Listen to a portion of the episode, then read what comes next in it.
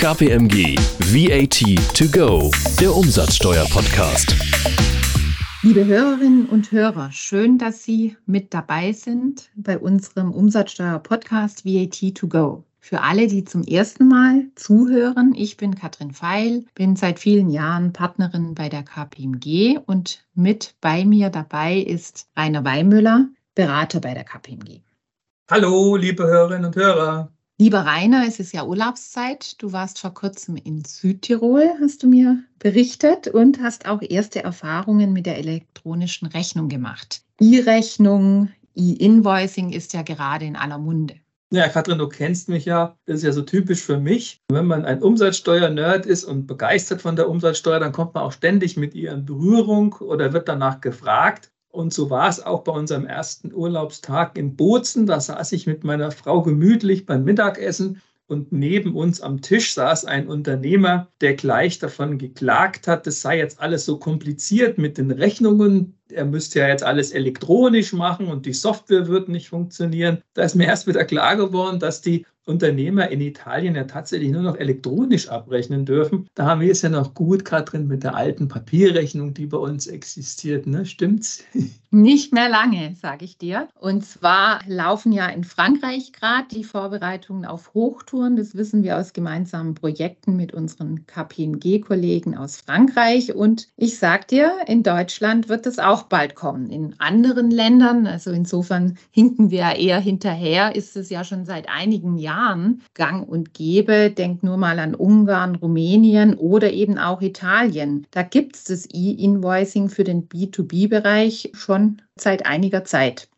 Da gibt es ja unterschiedliche Modelle und Formen von E-Rechnungen und aber auch digitalen Meldepflichten. Typischerweise begegnet man da ja Schlagwörtern wie Centralized oder Decentralized Exchange Model, Pre-Clearance Model oder auch Real-Time Reporting. Ja, Katrin, jetzt hast du aber die Zuhörer ganz schön zugeschüttet mit deinen Wörtern. Vielleicht kannst du mal wenigstens kurz sagen, wie die Modelle sich unterscheiden, damit wir das nachvollziehen können. Ja, also mit zu viel Details will ich jetzt unsere Zuhörerinnen und Zuhörer nicht langweilen, aber im Wesentlichen unterscheiden sich die Modelle demnach, ob die E-Rechnung direkt zwischen Lieferanten, Leistendem und Kunden ausgetauscht wird oder ob sie zur Finanzverwaltung geht, entweder vorher oder gleichzeitig, in dem Moment, wo sie auch an den Kunden übermittelt wird. Free Clearance, das kann man ja schon so ein bisschen ableiten aus der Begrifflichkeit, bedeutet, man versendet vorher die Rechnung an die Finanzverwaltung, damit die Finanzverwaltung die Rechnung prüfen und freigeben kann und hör gut zu, sie auch im nächsten Schritt gleich an den Kunden übermittelt. Das Modell gibt es tatsächlich in Italien. Ja, das kann ich mir wirklich schwer vorstellen, dass man hier die Rechnung von der Finanzverwaltung zugeschickt bekommt und dass sie die hier in Deutschland vorher prüft. Also ein interessantes Modell. Ich gehe mal davon aus, dass wir das in Deutschland eher nicht bekommen, aber wer weiß schon, wer hat schon eine Glaskugel, ich nicht. Genau, wird noch zu diskutieren sein. Jedenfalls nach Harmonisierung klingt das Ganze natürlich nicht mit diesen ganzen unterschiedlichen Modellen in den einzelnen Mitgliedstaaten die es da schon gibt. Aber es gibt ja auf EU-Ebene auch einen Vorschlag der EU-Kommission. Ich glaube, jetzt wäre es mal an der Zeit, dass wir da mal einen Blick drauf werfen. Das Stichwort ist ja wieder VAT in the Digital Age. Ja, auf Deutsch die Umsatzsteuer im digitalen Zeitalter.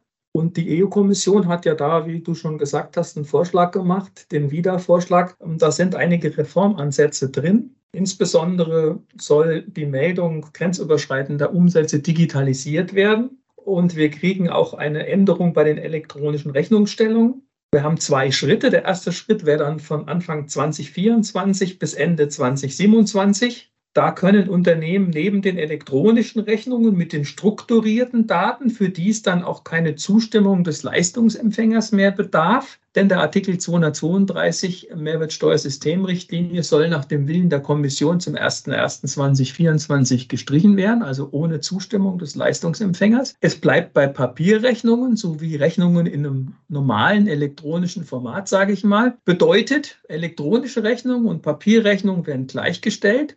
Für vier Jahre. Es gibt dann keinen Vorrang der Papierrechnung mehr. Das ist mal der eine Zeitraum, die vier Jahre. Dann haben wir den zweiten Schritt und da sind wir am 01.01.2028. Ab dann wird der Artikel 218 der Mehrwertsteuersystemrichtlinie nochmals angepasst. Und Unternehmen müssen dann für ihre in der EU grenzüberschreitenden B2B-Leistungen ausschließlich mit elektronischen Rechnungen mit strukturierten Daten abrechnen, die ausstellen, übermitteln und auch empfangen. So der Plan der EU-Kommission. Vielleicht noch zur Klarstellung für die Zuhörer. Es geht nicht um Leistungen im Inland, ins Drittland und Endverbraucher. Die sind von dem Kommissionsvorschlag hiervon nicht betroffen.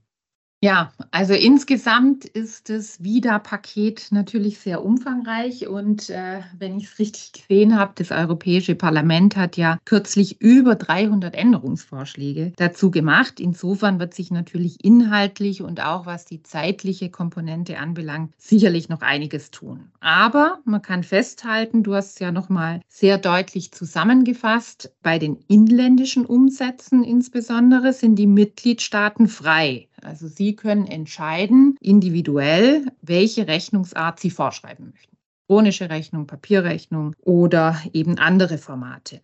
So können die Mitgliedstaaten dann ab Anfang nächsten Jahres schon optieren und quasi verpflichtend die Ausstellung einer elektronischen Rechnung vorschreiben. Aber was ich jetzt, was damit nicht zusammenpasst, ist, dass Deutschland doch schon eine gesetzliche Pflicht zur Ausstellung von elektronischen Rechnungen hat, zugegebenermaßen in einem ganz speziellen Bereich, nämlich im öffentlichen Auftragswesen des Bundes, also im Business-to-Government-Bereich, B2G-Bereich, den das betrifft schon.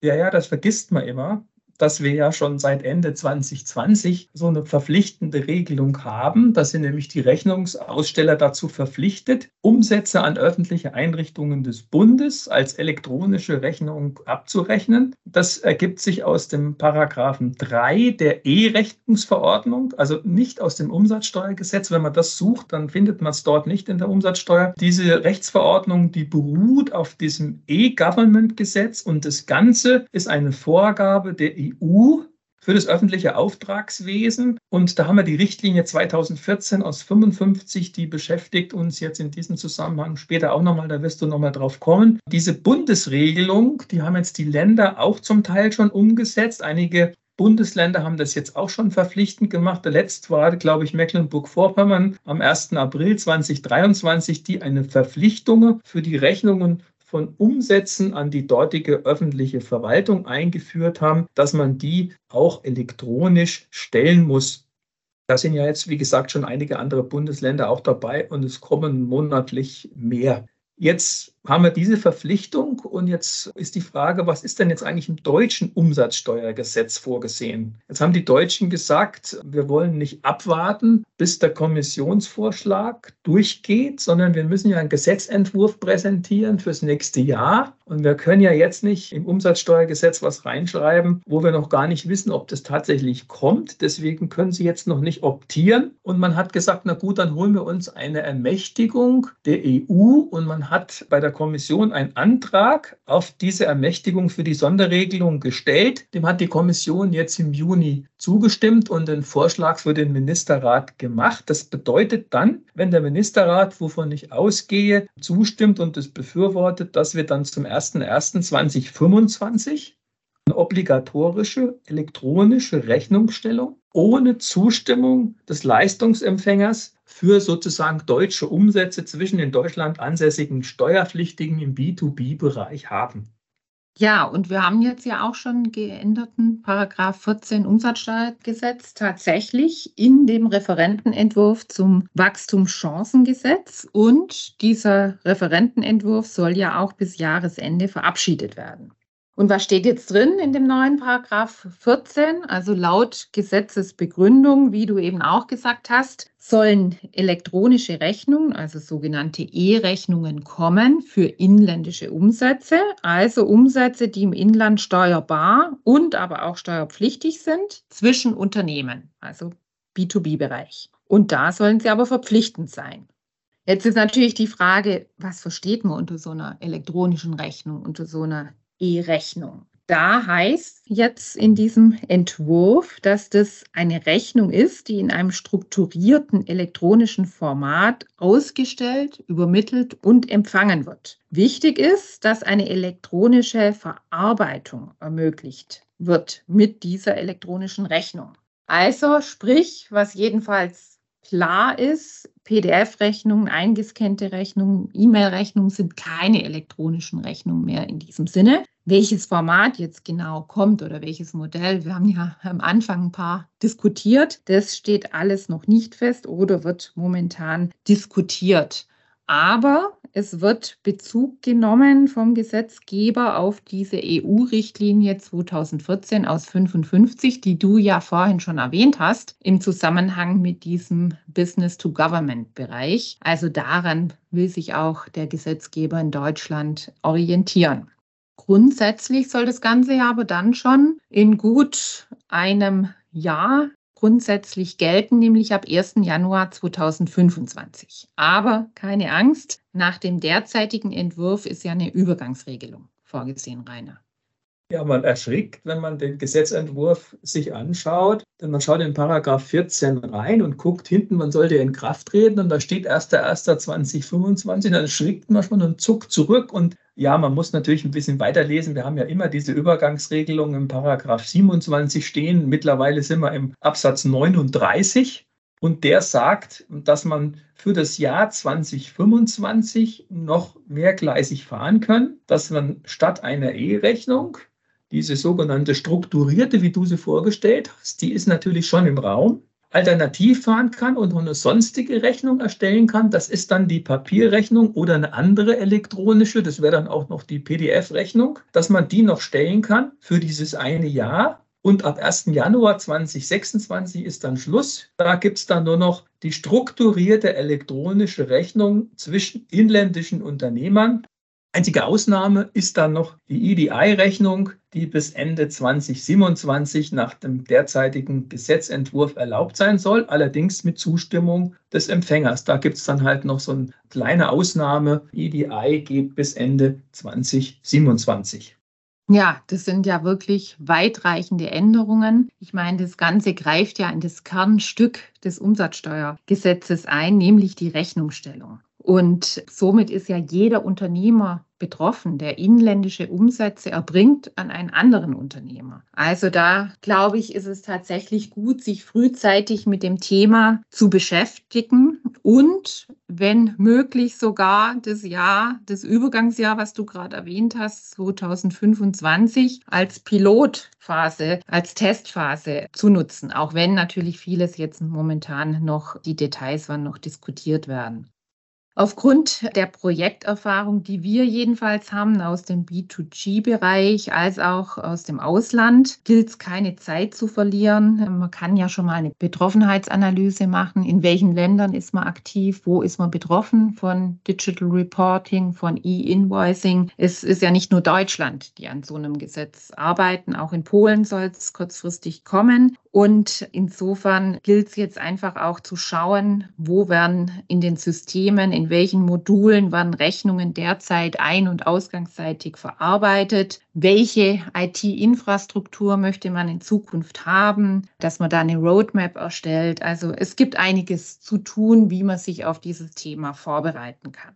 Ja, also mir scheint es auch so, dass man als Unternehmen jetzt genau schauen muss, was passiert jetzt national. Und ich gehe davon aus, dass das national jetzt so kommt, dass wir die E-Rechnung bekommen und man muss auch die Entwicklung auf europäischer Ebene beachten, um dann auch später für diese Wiedergeschichte bestens aufgestellt zu sein. Also der Blick auf die elektronische Rechnung ist zwingend geboten und ich finde es gut, was du sagst, dass man halt schon überlegt, ob man so eine Pilotphase 2025 macht. Dann sieht man als Unternehmen, wie das funktioniert. Steht die IT? Können wir damit in 2026, wenn es verpflichtend wird, auch arbeiten.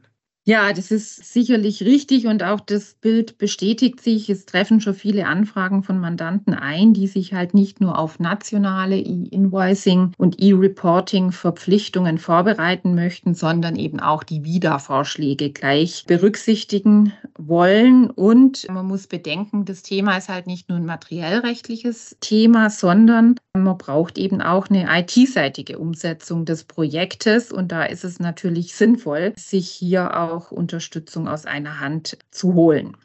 Deswegen war es uns jetzt auch wichtig, das Thema heute mal hier in dem Podcast aufzugreifen, weil es schwirren so viele Begrifflichkeiten, Fristen und Deadlines rum. Wir hoffen, wir haben jetzt etwas mehr Klarheit in das Dickicht gebracht, etwas mehr Struktur, auch was die nationalen Vorschriften und was das EU-Recht und das Zusammenspiel anbelangt. Vielen Dank, Rainer, für die sehr spannende Unterhaltung. Und ansonsten darf ich dir jetzt schon mal einen schönen Sommer wünschen. Ja, liebe Katrin, auch von mir vielen Dank, dass wir uns da ein bisschen reinfuchsen konnten und auch an die lieben Zuhörerinnen und Zuhörer. Dankeschön fürs Zuhören und von mir auch einen schönen Sommer und wir freuen uns auf ein Wiedersehen und ein Wiederhören beim nächsten Podcast.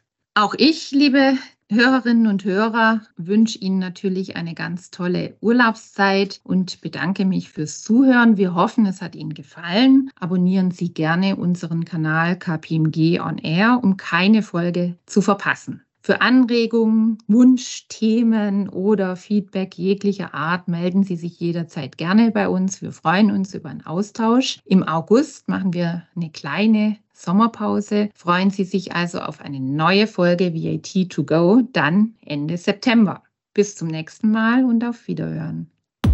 KPMG VAT to go, der Umsatzsteuer-Podcast.